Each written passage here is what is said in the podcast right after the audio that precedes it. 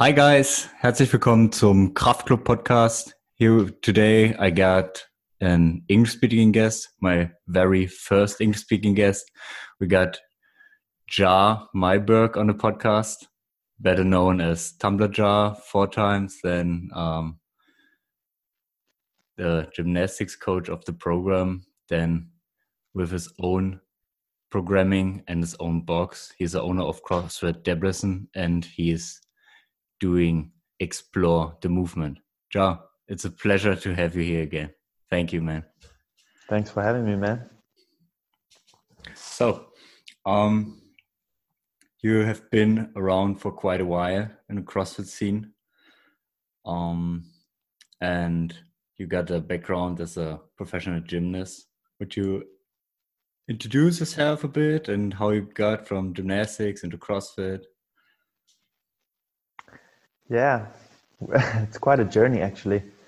Um, so I originally grew up in South Africa, where went to school, finished high school, then was not quite in the mindset of studying yet or going to university or varsity or college or anything like that. Um, so I went full on into professional gymnastics, as you mentioned. Um, we had a at that time we had a French coach that was flown in from France, and we were literally eat, sleep, breathe gymnastics.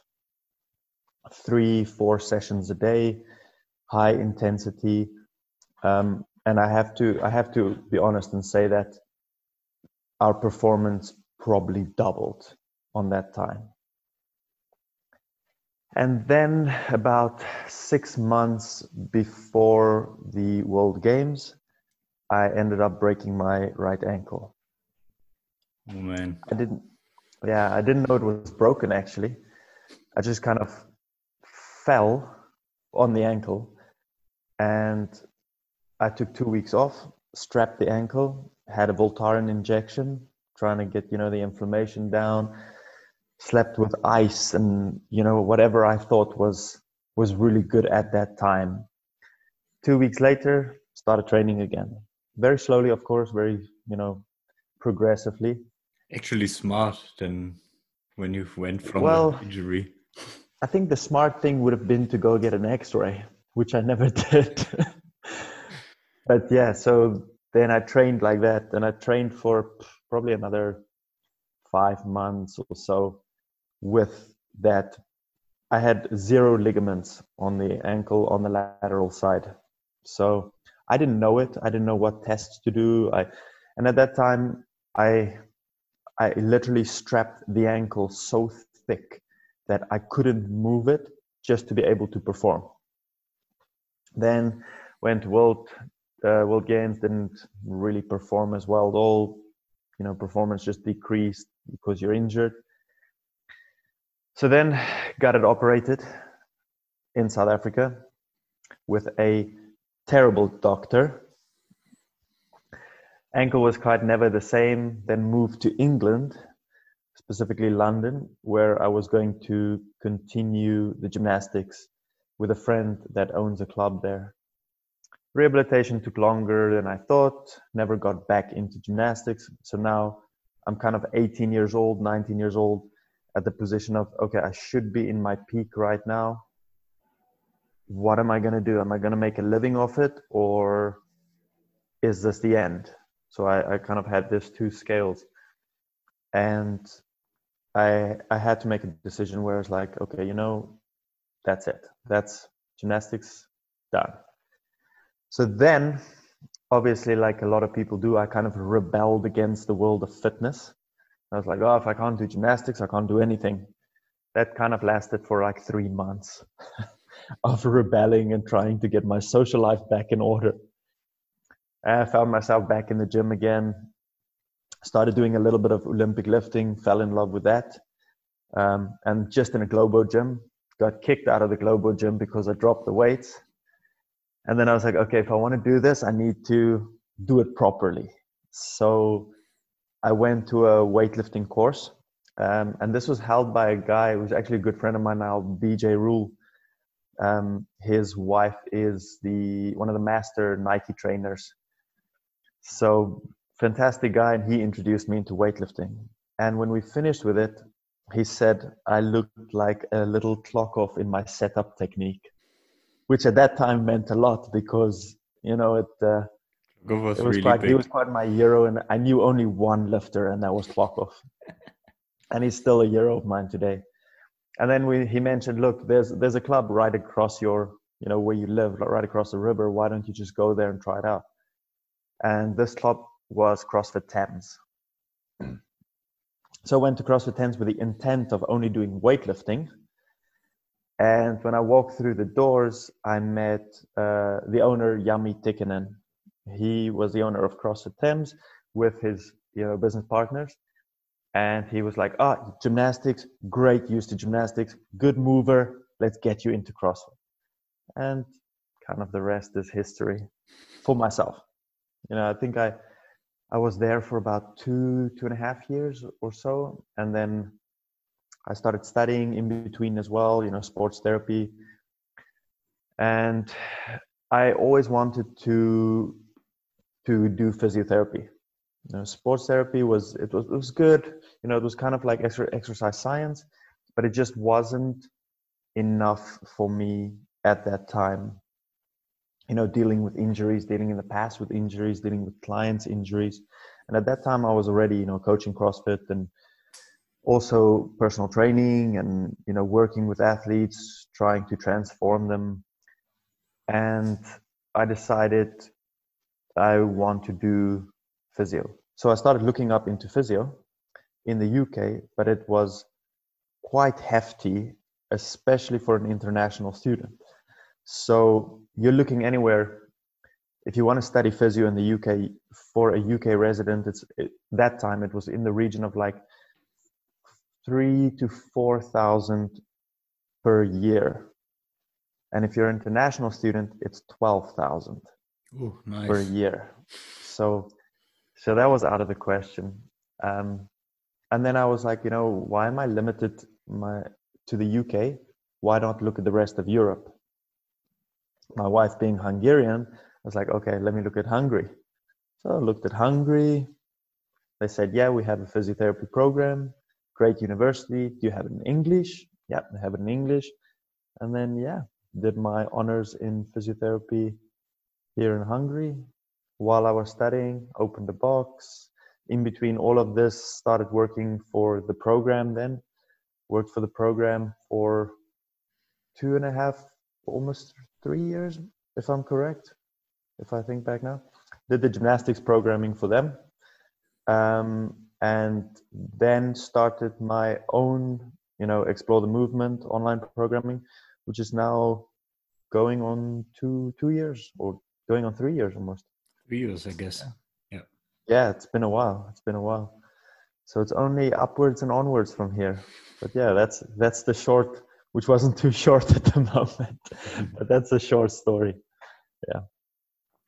Yeah, you. Uh, it's, it's really interesting that you did uh, gymnastics programming for the program, even though you was you were introduced to Jami Tikkanen, who is running the training plan, which is very very interesting. Yeah. yeah, I guess you know it's it's different times and different times of your life that you know i was kind of i was with the intention of when i left the uk i was with the intention of like you know crossfit was great right now but i'm going to kind of start a new adventure um, and I, I did to a degree i did um, when i when i got to hungary i started working a lot with ido ido portal um, to to train a lot with him and i did online coaching with him for you know a period of time. And i learned a lot there. I have to be honest i learned a lot. Some stuff i liked some stuff i didn't. I kind of took what i wanted and discard what i didn't want. Um, and with the conjunction of having this kind of like medical you know studies at the moment it was it was good and then then the program contacted me going hey are you up to uh, teach or program for the program and at that time i was already programming for you know, various online athletes, uh, mostly at the in the states at that time. Mm-hmm. And I was like, I need to think about it because of at that time, you know, I'm I'm I'm running a gym at the moment. I'm studying at medical university. I just had a child born, so a lot on the plate. So a day later or two days later, I said, "Yeah, sure, let's go for it. You know, let's let's do it." And yeah, it was just upwards from there. I mean, it was a great opportunity from John and the program, and I had an awesome time working there. I really did. I bet so.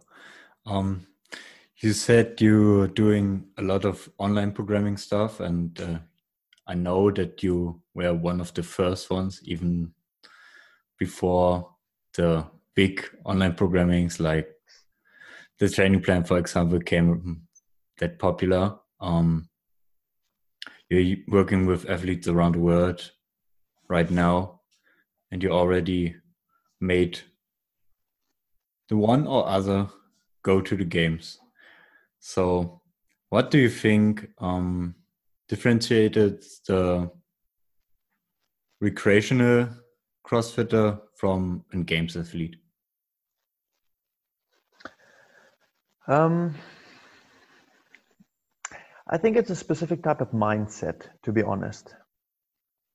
There, we were, funny enough, I was talking to one of my students about this that what differentiates us as the person, just like me and you, seeking to push harder, lift more weight, want to get a better snatch, want to get a better clean and jerk, want to be able to do full planche or whatever your you know your goal is even if it's rowing he specifically was you know he came from a background of rowing hmm. and most of the people in junior that we competed with or that we were in sports team with most of my friends are at this moment overweight living an unhealthy lifestyle whereas i think as soon as you pass that middle school, high school area, the that temptation. differentiates you.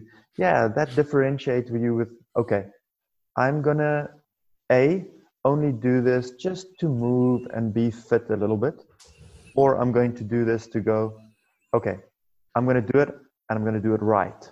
There's no halfway in between. And I think the more you coach, the more the field gets differentiated. Yeah. I mean, I, I remember my first, first ever, ever client. Um, I still remember her name actually. Her name was Anne. Um, and this was, I don't know how many years ago, probably like 15 years ago now. Uh, she came to me when I was when I was a personal trainer, and she was like, "Look, I want to get fit because I want to climb Mount Kilimanjaro." And I was like, "I'm your man. Let's go." And as it progresses, you know, your caliber of person, I'm not going to say caliber of athlete, but caliber of person that comes to you becomes different. It's not just anymore about, okay, recreational CrossFitter at the moment. It's recreational CrossFitter that has been doing CrossFit for, let's say, three, four, five months and go, you know, I, I found a niche here. I, I actually like this. I want to see how far I can push my body. And then that conversion happens. We always have, and as you know, we always have this two schools of thought is like, do you do CrossFit or do you compete in CrossFit? Yeah.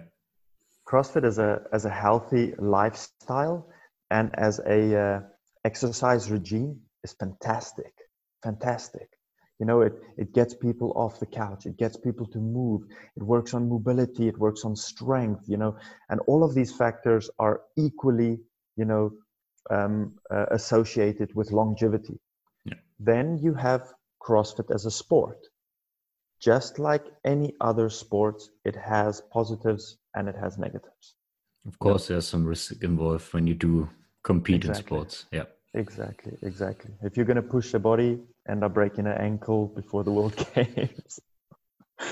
but yeah, that's yeah, that's kind of you know I think that mindset is definitely something that distinguishes the difference between between the two. So it takes a lot of hard work in between with yourself. Yeah. Um, you got to ask yourself the question. Most people know the exercise, or not the exercise, but the workout Fran 21, 15, 9, thrusters and pull ups. Are you the person that are going to break the 15s? Yes or no? That's a lovely quote. yeah. That's it's painful, it's hard. But you in that moment you, you got to know okay, if I break the 15s, maybe I'm going to be over 3 minutes. Yep. If I don't, you know, who knows, 230, 245, maybe less. I don't even know what the world record in Fran is right now, but I guess it's, around it's one 157 or uh, kind of it's insane. It yeah. gets so fast. Yeah. It's so fast. That's really nice. Um, let me uh, hear you your opinion about um, implementing your background as a physiotherapist and as a former gymnast into your training because i guess it's very interesting when you got another background than excess than just CrossFit or just weightlifting mm. or just endurance sport and transfer into CrossFit, which will lead to the big question: strict before kipping, why, when? Mm-hmm.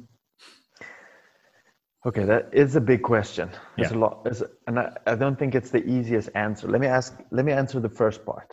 So the first part, how does it affect coming from a gymnastics background and studying physio into programming and working with athletes?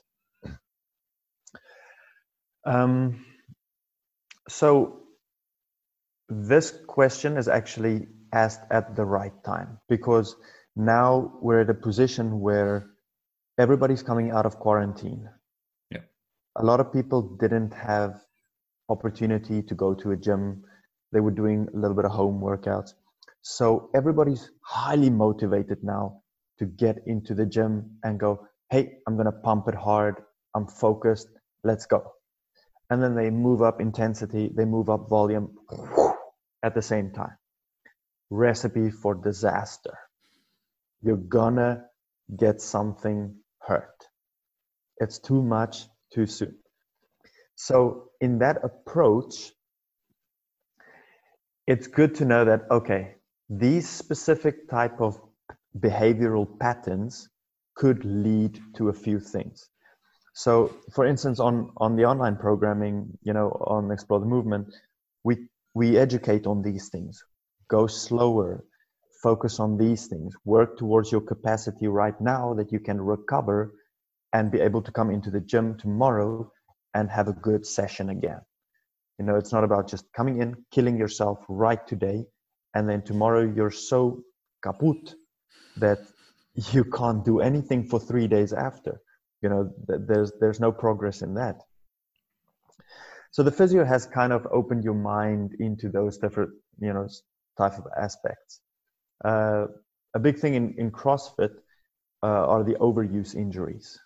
Overuse injuries are very, very common in CrossFit and so the physio part of it helped me to realize and identify these type of uh, situations a little bit earlier mm-hmm. and the gymnastic part of it helped to kind of educate form of okay gymnastics is a massive awareness of you know where your body is in space and time. I'm not saying the others aren't but you have to learn how to move your body body weight in space and time. So that relative strength is incredibly important. I'll say this that the other factor is that most people do not know how to manipulate the body in order to stay progressively overloaded in gymnastics. They know okay i need uh, pull-ups dips and kind of and then it stops there. And now what happens then? Oh you add more weight. Okay yeah this is great but to a specific part. You know you can only go so far and then it becomes counterproductive. So, gymnastics has definitely taught me how to use the best exercises that transfer to a whole series of other exercises instead of you going to do 10 exercises where you can do one exercise and then it transfers to many other things. An example I hardly make my athletes do handstand walk as a skill because I see it as an unnecessary uh, movement. I, I see it as a, as a time waster. You could be using that time practicing the skill to be actually recovering. Mm-hmm. If you learn how to do a proper handstand, a handstand walk is child's play.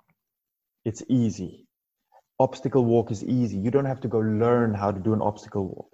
You can already control your time. So rather spend that time developing your handstand than going, oh, okay, I have to practice a handstand walk because I can't do handstand walk. No, that's counterproductive. It's like, I want to be able to do Olympic weightlifting. Let's go do leg extensions. Yeah, the two. Yeah. So that brings us to the question of this big debate that's going on here. Which one's better, kipping or strict? Which one should come before which one? Should you be able to do strict or should you be able to do strict before kipping? And the answer, I personally think, is not that easy. And I'll tell you why. Because there are many situations where you can get people that can do kipping before they can do strict. But that doesn't make the kipping wrong. And the, the argument usually is, but oh, they don't have enough strength to control. Okay, that's that's a good point. They don't have enough strength to control. But is it actually bad for the body? Is it actually bad for the shoulders? Now we do know that the most common injury in CrossFit is the shoulder. We have to state that that mostly it's uh, impingement and slap tears. So we have to look at why this is happening. But we can't blame the kipping pull up or the butterfly pull up or the chest to bar pull up. Because personally, I don't believe in bad movement. I don't believe that bad movement exists at all. I do believe that unprepared tissues exist. 100%. If your tissue and the capacity of your tissues, meaning soft tissue, collagen, ligaments, tendons, retinaculums, you know, the, the kind of white stuff, if they're not prepared for the movement, something's going to give. If the load exceeds the capacity of your tissues, something's going to give. But if the capacity of your tissue is better than the load or higher than the load, you have no problem. Many, like I give you an example, very good example. Um, I have never done wrestling in my life before, but I, I know that wrestlers lie on their back, then they lift their hips off the floor and they press themselves up by their head. Is this good or bad? Well, it's subjective. Yep. So for the for the wrestler, it's fantastic because he will be in that situation when he wrestles. Yep. His neck needs to be super strong. If I do it, I probably end up breaking my neck or something because my tissues are not prepared for it. So I think we beg to answer the question of which one's better? Should I be able to do strict or kipping at the same time? Yes, both of them are right and both of them are wrong. But it becomes subject, very subjective. Yep. When you have grandma coming in through the door, she's 80 years old. She's like, I want to do CrossFit because I want to get fitter. Am I going to teach grandma how to do kipping pull ups? Well, maybe, maybe not. Let's see. Grandma, can you hang on that bar? Yes, I can hang, but it feels really uncomfortable. Okay, assisted hang and we can start working on strength because we know strength is uh, equal to longevity and then we can you know get more elasticity in the body by doing a little bit of swings, you know, a little bit of beat swings, or maybe she can go active, passive.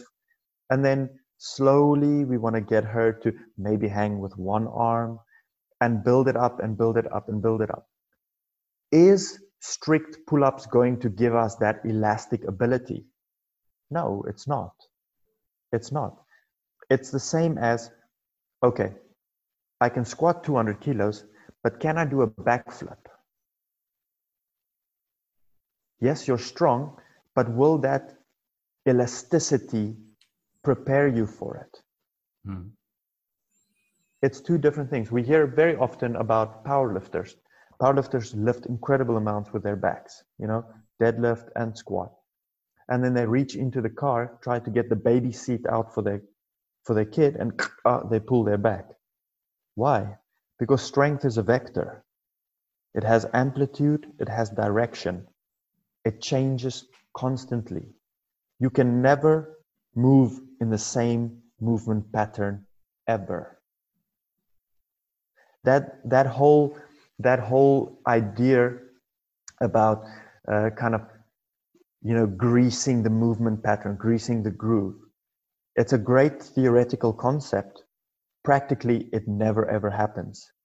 Show me one person that snatches two consecutive snatches that looks exactly the same. Yeah, it's not possible. Weight in the foot, bar path, where the bar positions overhead, the way that he's breathing, the way that he it doesn't. But does it mean that you know both are right or wrong? No, it doesn't mean that. It just means that your margin of error becomes smaller. And it's the same with this. So am I kipping or am I strict? Well, you can practice both but your margin of error is going to become smaller. So margin of injury. It's a very interesting point. Thank you for that. Um, so you went to the games. How's the?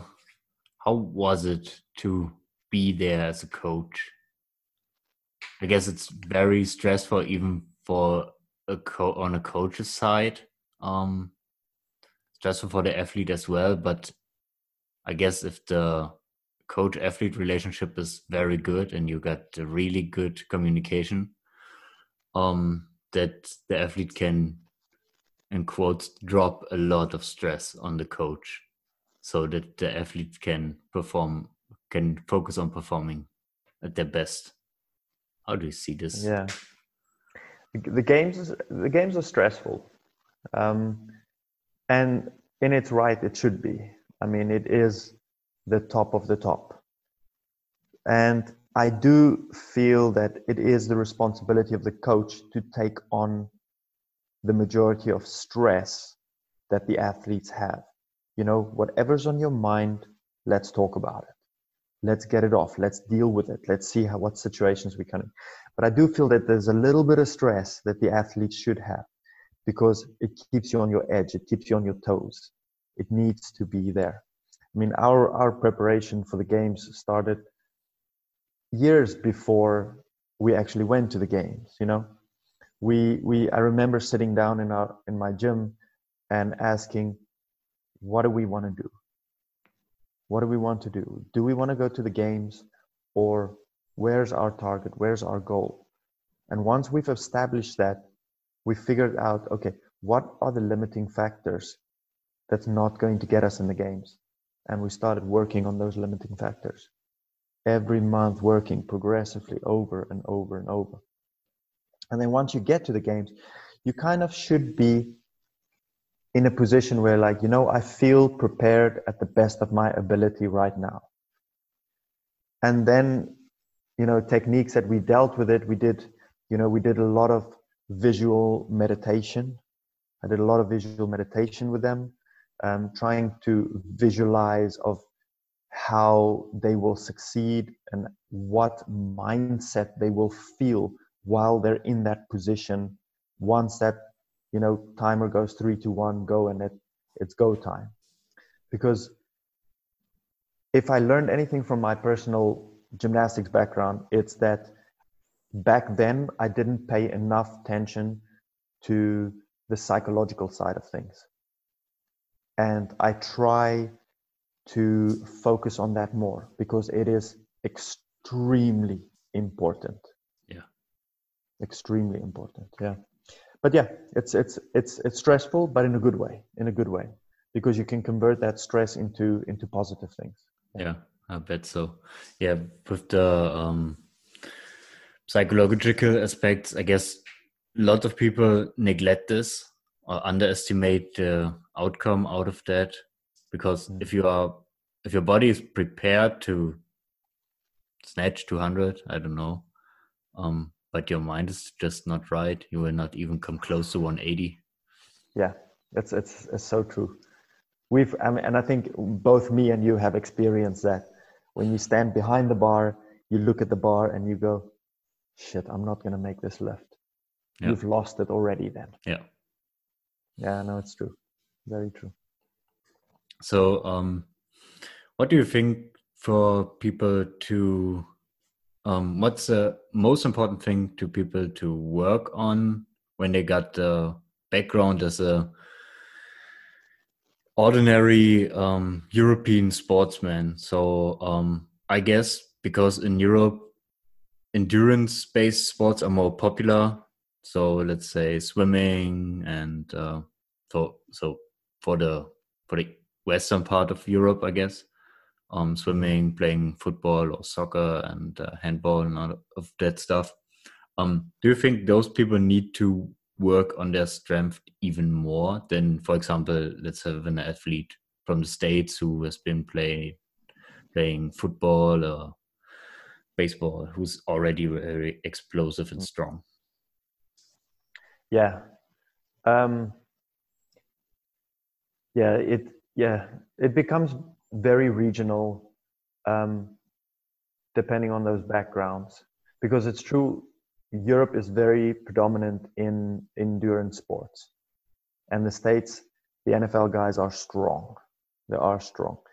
What I've found in Europe uh, for people starting off CrossFit, they don't have a big problem with their engines and the workouts but as soon as it comes to gymnastics, it's it's a drop off.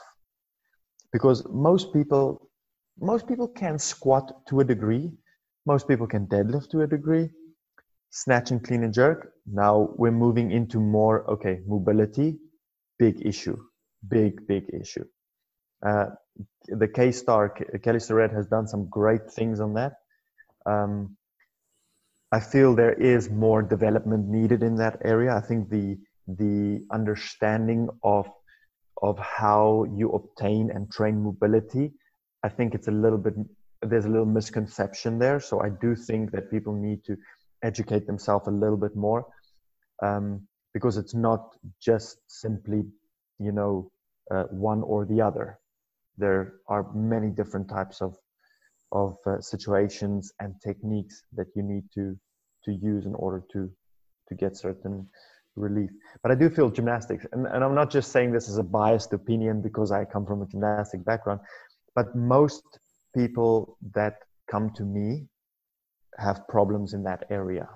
Like okay i'm struggling i only i get to 12 ring muscle ups and then i just get stuck.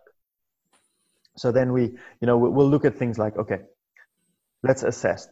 Show me the video or you know tell me what's your problem is it the capacity? You know do they have a problem with capacity? Is it technique? You know do they need to change technique? Is it this? Is it that? Is it so we start looking at these small little aspects and then we change these aspects. So let's take weightlifting for instance. I can't i can't snatch more. Okay why can't you snatch more? I don't know. Send a video, let's have a look at it. Okay. Is it strength? Can't you stand up with a bar? If you can't stand up with a bar, your leg strength needs to be developed. If you get an issue to stand up a snatch, you get your real problems. You've got big problems, yeah. You got a squat. Um, the the coach of the Singaporean weightlifting team, he always said, you know, I'll start you off with twice a week. By the end, when we're working together, you'll squat every day and it's it's it's it's true you know leg strength does not need to be an issue you have to be able to stand up. You're competing in the clean and jerk and the snatch. You're not competing in the back squat. You're not competing in a deadlift. Clean and jerk snatch. So you have to be able to stand up. Okay, why can't you snatch more? Is it because you can't actually get into the position? Is it thoracic mobility? Is it shoulder mobility? Is it internal or external rotation in the hips? Is it the ankles that can't? Is it the knee? Are you coming back from an ACL injury maybe? What's wrong there? Okay. Is it technique? Are you lifting the bar and the bar is 10 kilometers in front of the body? Obviously, you're not going to lift it then, you know? So we have to develop these different aspects in order to get something better.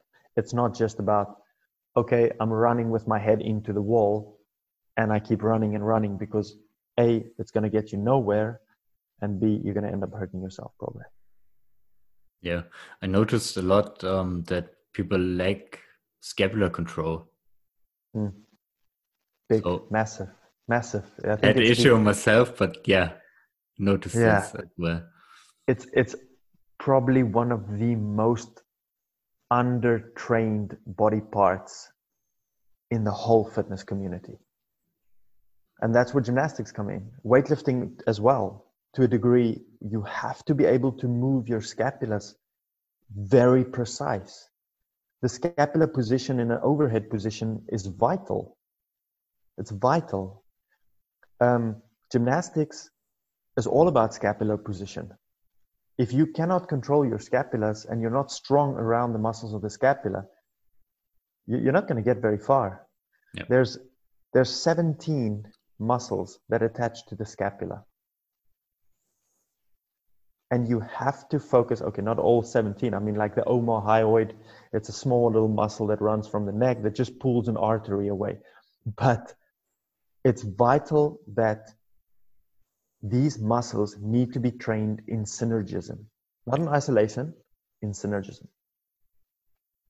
So yeah, I, I 100% agree. 100%. And this is a fun fact that this is one of the things we focus on uh, very first when we have beginners in in our gym. Scapular control and small things small things like okay can you take your shoulder and can you make a lazy eight with your shoulder? Most people will will stutter because they don't have that scapular control. Yep. It's the same thing as you ask somebody that doesn't go to the gym okay squeeze your bicep. Yeah. They have no idea. do they don't know how to do that. They usually say i'll pull my arm because then then it becomes hard. So yeah. Definitely. yeah. Um i think it's interesting um i noticed that in crossfit there's also a lack of um muscle kind of um in the lats which is very interesting when you look, for example, when you look at the strongman or gymnasts or weightlifters, bodybuilders as well, they get like huge lats. They get this, nice V taper, and then in CrossFit it's more like a block. So, because of course of the um, specific uh, use of the body, and you need to, you can stay staple uh, the weights better on blocks. But with all the pulling stuff for muscle ups, pull ups, and all of that stuff, um, yeah, I see a lat a lack in lat development. So because when we both know that you can upscale ring rows too, but usually um, when you got your first pull up in a regular CrossFit gym, you will never ever do ring rows again.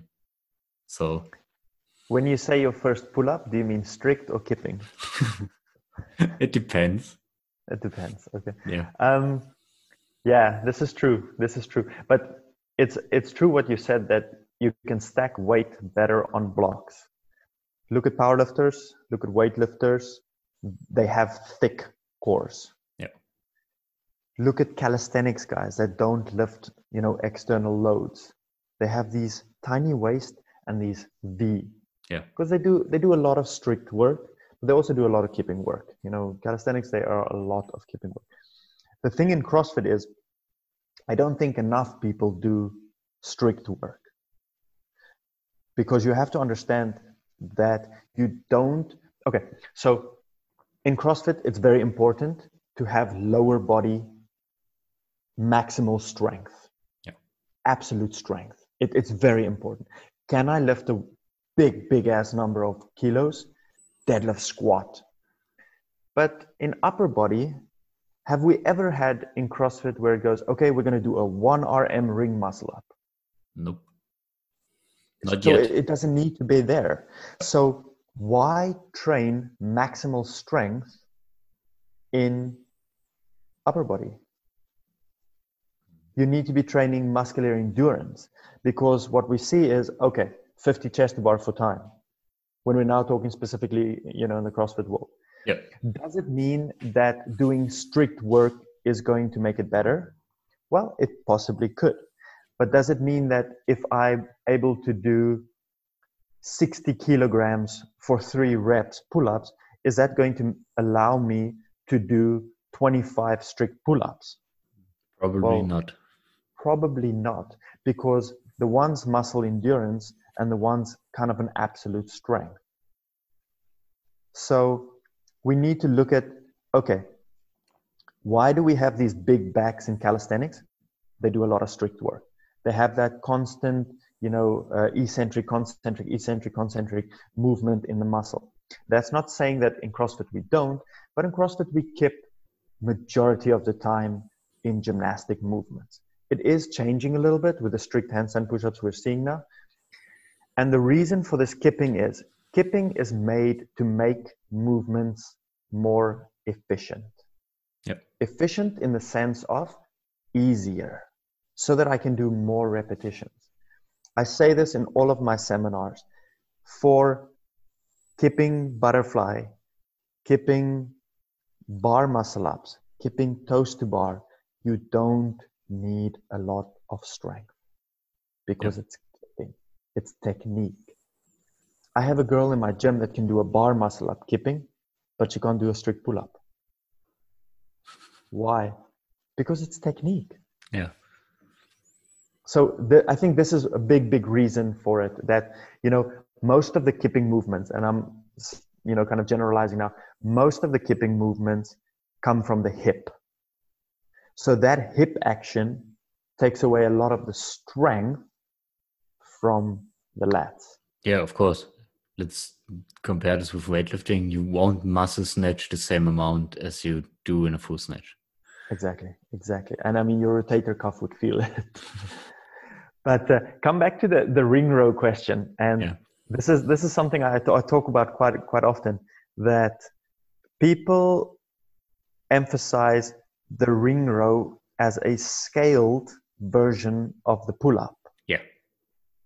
And I I, I can understand where they're coming from, but logistically, it's different. Horizontal pull, vertical pull. Yeah. It's different. You activate different things.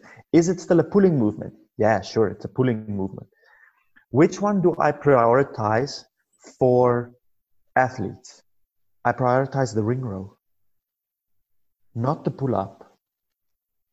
Why? because the ring row is more beneficial to all the kipping movements than actually the pull up. If you look at the mechanics of it, I'd much rather make you do a capacity of ring rows than a capacity of pull ups because the transfer is so much better. Yeah. Now, that's not to say that the pull up is not going to get you results, but it might not be as much as you thought it might be. Yeah, when you train the pull up, you're just improving your pull ups. When you train ring rows, you're improving your ring rows, your pull ups, um, even though your muscle ups as well. Yeah, yeah, yeah. Yeah, but like I said earlier, I mean, let's take the ring row for example. In the position of the kipping chest to bar, when you're actually doing the pull phase after you've kipped, yeah, your arm is here. You're in this position here you're not in this position here. You're not arms up. You're not doing a vertical pull. You're doing a horizontal row. So that that vector that we talked about, amplitude, and that's backwards with the elbows. That's not down. And that again comes scapular control and all the stuff we've listed. So, Yeah. and I mean, this is a small aspect of gymnastics now. There's so many other things. Uh, Don't even get me started on how you know they they, they teach the strict ring muscle up. Just yeah. Anyway, Let's skip this. yeah, because that'll be another hour. Another episode Yeah, really on the on the strict muscle up. Um, what do you want to see within the next games? I mean, at the moment it's quite difficult because of the situation of that stuff, but we have seen a huge development in the loads which are used. I guess when I started 2012 of CrossFit, um, were like godlike with a 100 kilo snatch. Yeah, then you were the man. Yeah, you can't, and nowadays you can't even compete if you can't cycle it. That's true. That's true. Yeah, if, if you if you don't snatch now between 110 and 120, you have you have no business. You know, Yeah. you have. I think it was Janikowski did a workout the other day where I think it was 400 meter run, five or six power snatches with 100, and then some more work, and then it's just a regular workout now. You know, it's it's. Um, what do I want to see? I want to see so okay, we've at the games we've had now. Can you do more repetitions? Let's do. Let's take an example. Randy, seventy-five snatches. We have. How far can we push that? We can make him do hundred snatches. What's the point in that? Yeah. You know, we can make him lift more weight. Cool. Okay, we're getting stronger. Capacity is increasing. You know, weightlifting, we're starting to see big 1RMs. At the games, we saw them lift above 160 for the clean and ju- for the clean event. Yeah. Um, look at Amanda Barnhart. She Yeah. power cleaned 100 like it was nothing. And on day three, lift. On day three of the games, Yeah, yeah. It- it's, so uh, it's, under fatigue. incredible. Yeah. Um, so in weightlifting, we've seen more reps. We've seen, you know, higher. We've seen Murph. We've seen a marathon row. You know, the times are extending. The workload is getting more. In gymnastics, what have we seen? We've seen the handstand walk on an obstacle. Yay. That's can- it. Yeah. What I like to see is I would love to see complexity. I would love to see, okay, this year for the games, five strict, you know, press to handstand. Or on the rings, uh, a backwards roll Yeah. or a forward roll for that matter. Yeah. And these are not hard skills. They No. if, if you have if you have, you know, the capacity and you know the prerequisites to it, to learn the skill, it's very easy. It's just that they don't know. A little bit of education and boom.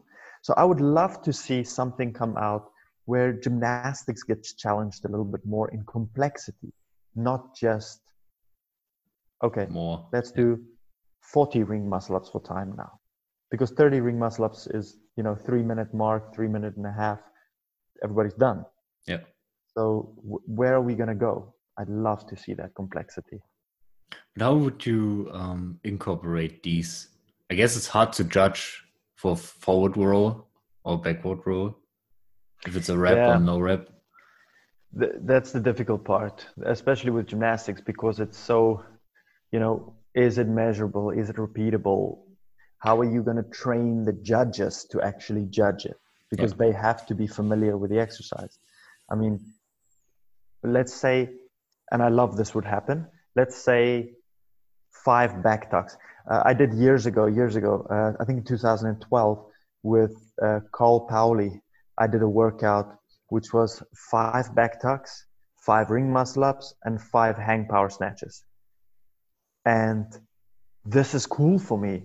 If if they at the games could go okay back tucks back somersaults that's amazing because you can measure that you're on your feet and you land on your feet Yeah.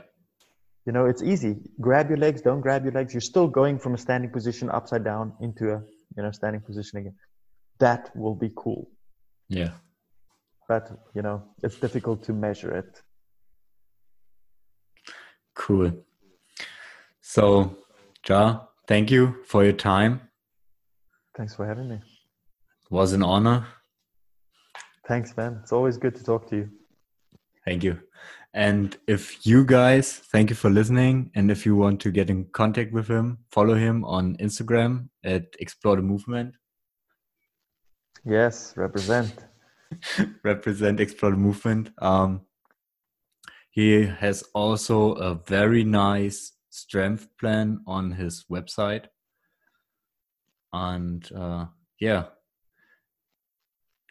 get him drop him a message and uh, yeah, ask him why you are just weak. Hashtag just weak. Thanks, man. So thank you for having you on the podcast. Thanks, man.